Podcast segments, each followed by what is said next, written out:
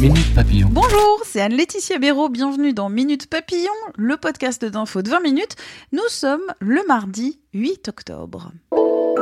Hommage national après la tuerie à la préfecture de Paris, Emmanuel Macron appelle la nation tout entière à se mobiliser contre l'hydre islamiste.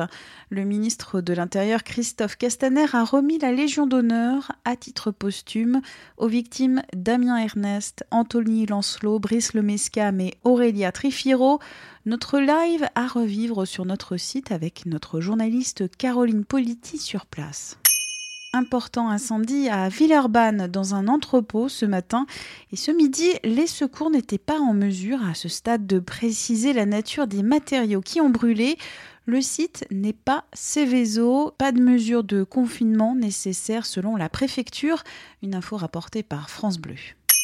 La liberté d'informer est-elle menacée par la loi sur le secret des affaires? Oui, selon Edoui Plenel, fondateur du site Mediapart, ses arguments. Le gouvernement a prétendu que cette loi était faite contre l'espionnage industriel. Dans ce cas, il suffirait de dire que cette loi ne concerne pas le travail normal des journalistes, la loi de 1880. Ils ont refusé. Elle a une grande valeur, la loi de 1881, et elle est si protectrice des libertés que justement, tous ces politiciens ou ces pouvoirs qui épousent un cours autoritaire, qui veulent être au-dessus des lois communes, la contournent. Par exemple, l'affaire Benalla. Aucune plainte en diffamation à ce stade. Mais en revanche, une tentative de perquisition après nos documents. Pourquoi? Pour porter atteinte à nos sources, pour faire peur à nos sources, pour dire, vous voyez, vous n'êtes pas en sécurité à Mediapart. Et donc, nous sommes face à des politiciens et des pouvoirs qui, aujourd'hui, ne respectent pas le code de la route républicain. La suite de ce reportage sur la liberté d'informer dans notre série Point de pression à retrouver sur notre site. Et qui en a le plus Eh bien, c'est Saturne qui possède officiellement 82 lunes. 20 nouveaux astres ont été reconnus par l'Union astronomique internationale hier. Saturne devance donc Jupiter et ses 79 lunes connues, selon un décompte repéré par Numérama.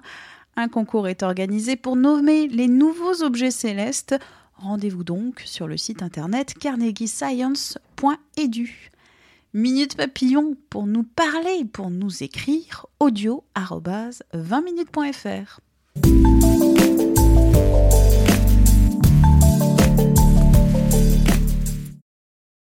On ne va pas se quitter comme ça. Vous avez aimé cet épisode? Sportif, généraliste, sexo ou scientifique, varié mais toujours bien informé. Découvrez les autres podcasts de la rédaction 20 minutes sur votre application d'écoute préférée ou directement sur podcast au pluriel.20minutes.fr.